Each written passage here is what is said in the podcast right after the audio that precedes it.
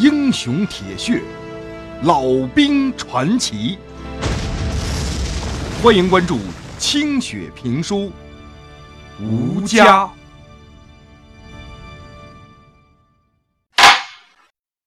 上回书说到，老旦当了特务连的连长，团长王立江特地从师参谋处要来了一个五魁首、长得五大三粗的作战参谋古天磊。给老旦搭档，给他当副连长。可说是特务连、尖刀连，分到老旦这个连的这些兵啊，都是些兵油子、兵痞。你别说跟长官干，一训练的时候还耍赖皮呢。这一天训练的时候，副连长顾天磊一边前后跑着，一边大声的给大伙鼓着劲儿。看见跑不动的，过去扶一把。这顾天磊，你别看是个参谋。好家伙，体健如牛，体力比老旦都强，背上的伤疤也是蔚为壮观。在第二次长沙会战当中，这顾天磊啊，被一颗空爆炸弹给炸上，结果这后背上被这弹片给切的跟剁肉那案板子一样，是沟壑纵横，浑身这腱子肉，浑身的这伤疤哗啦啦乱颤。十五公斤的弹药，在他身上就像只背了一小棉枕头。老旦看着心里边羡慕啊，但也硬撑着往前头跑。古天磊一边跑，还在那儿一边做思想政治工作。弟兄们，胡奔的兵没有孬种，自打有建制以来，打的都是狠仗和恶仗，是日本鬼子只要听到就会两腿打哆嗦的王牌五十七师。今天咱们多流点汗，打鬼子的时候就让他们王八羔子多流点血。我见过的日本鬼子可以背着二十公斤的武器装备跑五十里地，一停下来就可以上我们发动进攻。所以我们要打死鬼子，或者不被鬼子打死，就要跑得比他们快，就要变得比他们还狠。我们可以依靠的只有手里的步枪和手榴弹。只有我们身边生死与共的弟兄们，弟兄们，跟着老连长玩命跑啊！本来这特务连里的老兵油子们不太吃顾天磊这一套，这些家伙自是身经百战，什么鬼子没见过呀？直到看到打头那两位连长后背上坑坑洼洼、到处都是的伤疤的时候，这些兵油子们才有些收敛了。一股无形的力量迅速的在队伍当中传递了开来。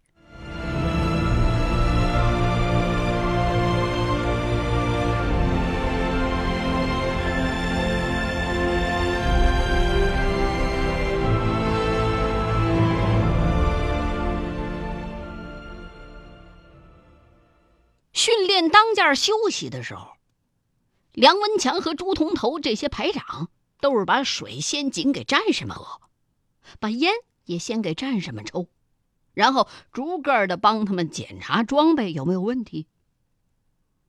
拉练这一天回来呀，这帮懒散多时的匪兵们已经是累得连上床都没力气了，就喝了口稀粥，趴在床上就想睡过去。可是忽然。大伙就闻到一阵阵 烤肉的香味儿。几个兵好奇的打开营房门，探头出去一看，呵，院子里头架起两堆篝火来，上头各烤着一只畜生。几个当官的正在那忙活呢。战士们兴奋的嚎嚎直喊，顿时来了精神头了。纷纷塌了上鞋，跑出来，笑呵呵的围坐在火边。老旦连长浑身沾着血，正拿刀剃着一只大狗呢。几个排长也正忙着添柴架火。其中一个兵就斗胆的问呢：“连长，今儿晚上做啥打个牙祭哦？”老旦抬起沾满了血污的脸，一笑，并没有回答。只是把手中的刀走得飞快，像极了肉案子后头的屠夫。这时候，副连长顾天磊抱着三箱子酒过来了。这三箱子酒足有百十来斤，可是这顾参谋啊，一个人就抬来了，有把子力气，把酒轻轻的放在地上，就像放个小板凳那么轻松。连长想到你们多日不练了，这一天呢，怕是要累得长鸡毛。这几天伙食没什么油性，怕你们这些馋鬼吃不消，连长就让几个排长去野外敲了几只狗回来，好让大伙吃了肉啊，有劲儿排练。这狗是白来的，可是这酒啊，可是老哥掏钱给大伙买的。问你们一句，今天累不累呀？不累。战士们齐声回答，望着眼前滋滋冒油的烤狗肉，馋得哈喇子都要掉地上了。自打这连队成立一个多月以来，滨湖方面的粮食给养被日军给挡在外头了，部队这伙食每况愈下呀。甭说猪肉，猪毛都见不着几根儿。好多天都没闻着肉腥味的战士们，每一个人都是面露菜色，难怪他们经常去偷鸡摸狗去。一看连头为弟兄们想的这么周到，哎呀，人家也可是训练了一天，而且都跑咱们前头的，不辞劳苦给大伙弄吃喝，能不感动吗？连长，弟兄们只要有肉吃，有酒喝，别说每天训练，就是上刀山下火海。全凭你一句话，弟兄们都是跟鬼子玩过刺刀的。连长，你就尽管使唤，松了软了，连长只管狠了发落，咱们也没个叫屈的。弟兄们，是不是？是，没错的，这个自然。列队，陈玉明这时候高声的发出了口令，战士们这时候一个个精神头十足，齐刷刷就站成了三排。老旦一把把刀钉在了案板上，拿毛巾擦了擦脸，走到了队伍的面前。弟兄们，这兵荒马乱的日子，咱们弟兄能混到一块儿，算是缘分。俺老旦原本是个种地的，大字不认得几个，更没见过啥世面。只是俺这仗打的多了。见多了自己的弟兄们死在鬼子的炮火下，死在俺的身边俺到今天能留下这条命，全是因为那么多兄弟为俺挡过无数鬼子的枪子儿，帮俺掩护下了这条性命。俺带的这些个弟兄，尤其是你们的排长们，个个都是死过几回的人了，有好日子过，可是他们都舍了，非要跟着俺来打鬼子。为别的，一是为了生死兄弟，二是为了把鬼子打跑了之后，咱们再回家过安生日子。从今以后，咱们也就是生死弟兄。有肉，你们先吃；有酒，你们先喝；有药，你们先用。俺就要一条：打仗的时候。不要给俺稀松，不要给大名鼎鼎的虎贲五十七师丢人，更不要让我们死去的弟兄们耻笑了去。别让他娘的只有炕头那么高的小日本小瞧了。弟兄们，能不能做到？能。昨天俺到团部开会，团里的长官说了，这鬼子的日子一天不如一天。自个儿家里也被美国盟军扔炸弹了，长沙他们打了一年都打不下来，已经是什么强强啊强鸟之末了。一听老旦最后这句成语，底下呼全都乐开了。老旦也笑着一摆手啊，总之啊，呃，原来呢，俺打鬼子总是看不着啥希望啊，现在好像瞅着亮了。五十七师。为啥叫虎贲？俺不晓得，俺也不懂。这老虎哪有个笨的？但是俺知道，五十七师自打跟鬼子交手就没吃过败仗，是咱们国军响当当的王牌如今咱们连队得到命令了，整个五十七师可能要留在常德打鬼子，不去长沙了。这里的老百姓也得撤退，咱们要加紧训练，修筑工事。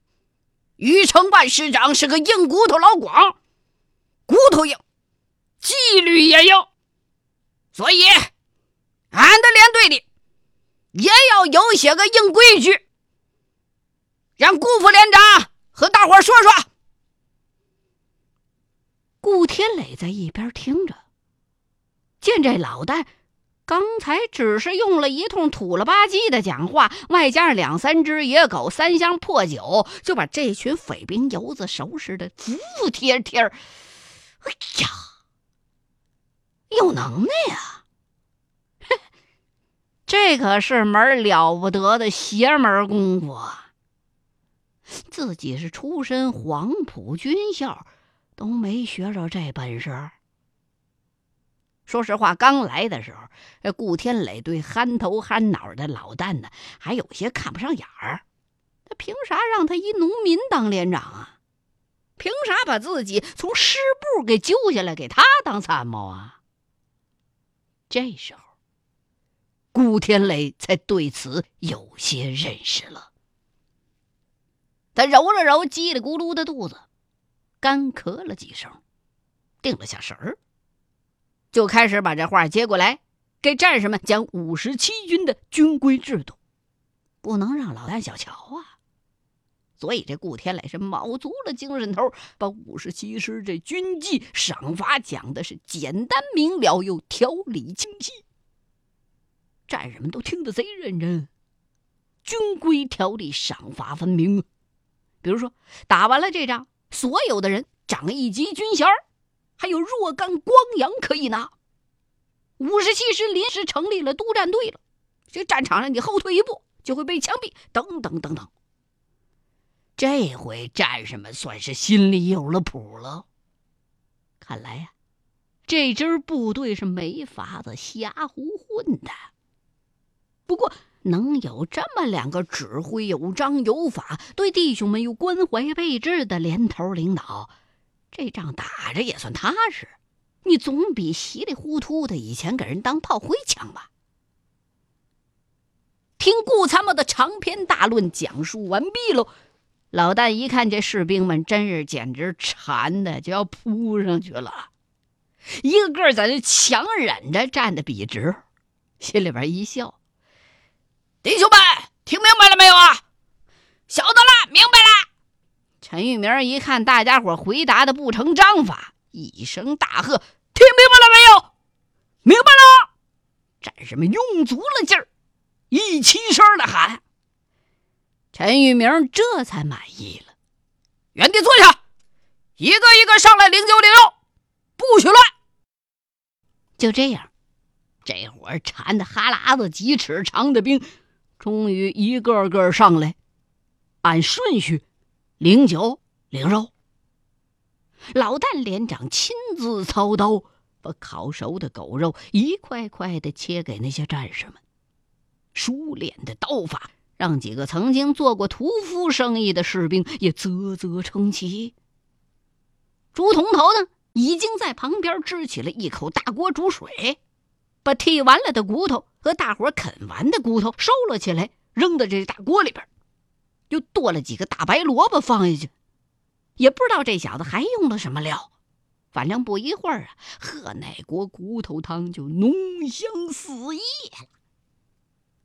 火光之中，战士们坐在地上，一个个嚼的是津津有味儿，恨不得把那骨头棒子都嚼碎了咽下去。每个人分到的酒并不多。但是个个喝的都是红光满面。喝着喝着，哎，大伙突然之间留意到，老连长、顾参谋还有那几个排长，都在那站着，在啃没什么肉的干骨头棒子呢。这鼻子就有点酸了。黄瑞刚的弟弟黄瑞良跑到老旦面前，要把自个儿分来的肉给老旦吃。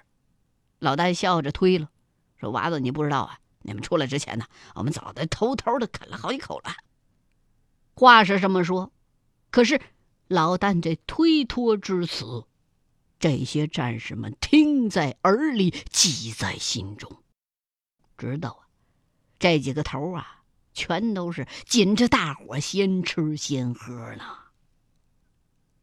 从这以后。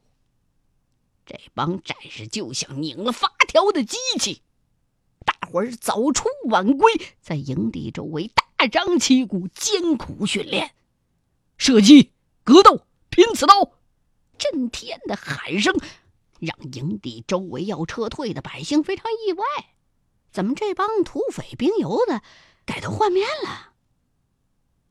老旦在山里边早已经把梁文强和赵海涛训练成了神枪手。把陈玉明、大薛、刘海群训练成了大刀和拼刺能手，所以练起来很顺手。只有那猪铜头啊，啥也不是，什么也玩不转。可是呢，人家自学成才，练就了一手好厨艺，牢牢的俘虏了大伙的胃，人缘指数是连连看涨。战士们吃的香。训练起来也就格外的自觉和努力，再没一个偷懒的了。顾天磊很重视做连队的政治思想训导工作，经常是训练之余啊，给大伙安排一些亲民活动，比如说帮着老百姓撤退迁移，呃，今天帮着刘老官子家造一辆驴车，明天帮着老王头他们家拆了木料。土生土长的这些百姓们，要不愿意走的，战士们就以班为单位上门去劝说。一个班不行，再换一个班。就说你们放心的走，等我们把鬼子打跑了，再回来管我们虎贲连要房子，行不行？保证完璧归赵。就这样，战士们连哄带骗。终于把营地周围的这些老百姓一户户的全都送走了。很快的，营地周围就没有了人烟。而这时候，北边轰隆隆的炮声已经是隐约可闻了。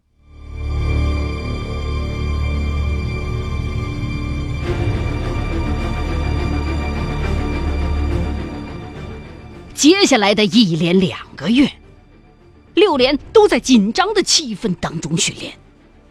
北边、东边、南边，每天都有隆隆的炮声传来，大伙都知道战斗就要来临了。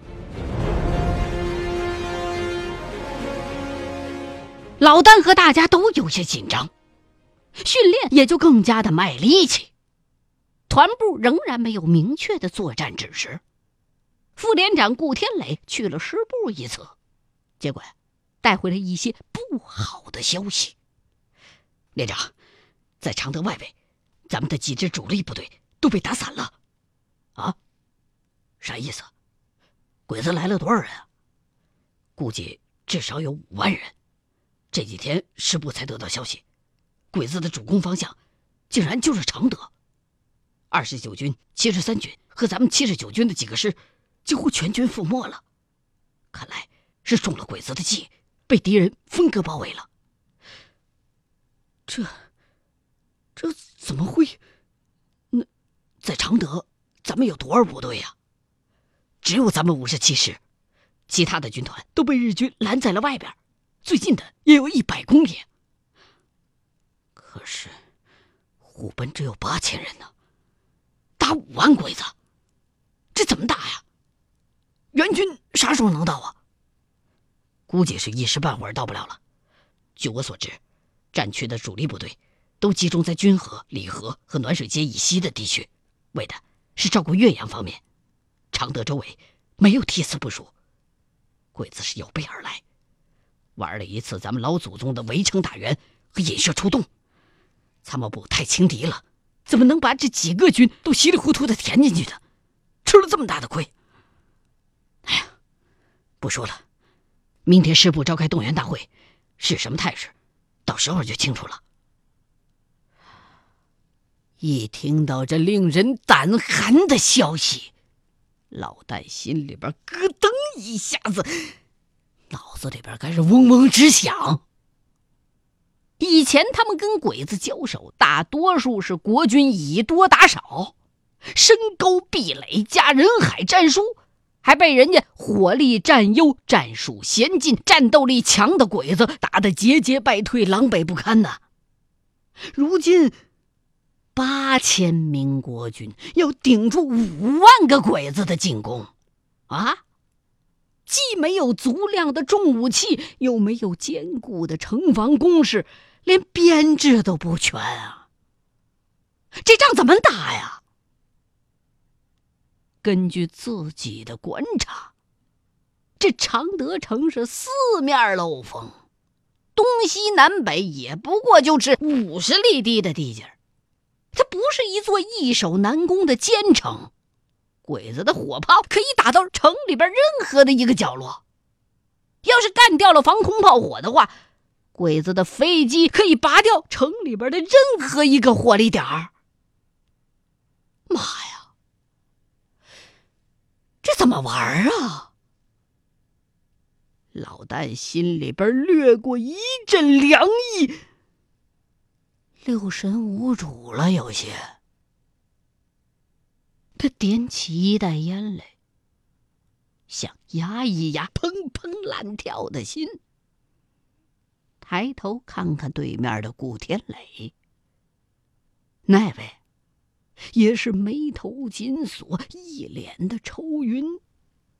两个人一时之间，全都是沉默不语。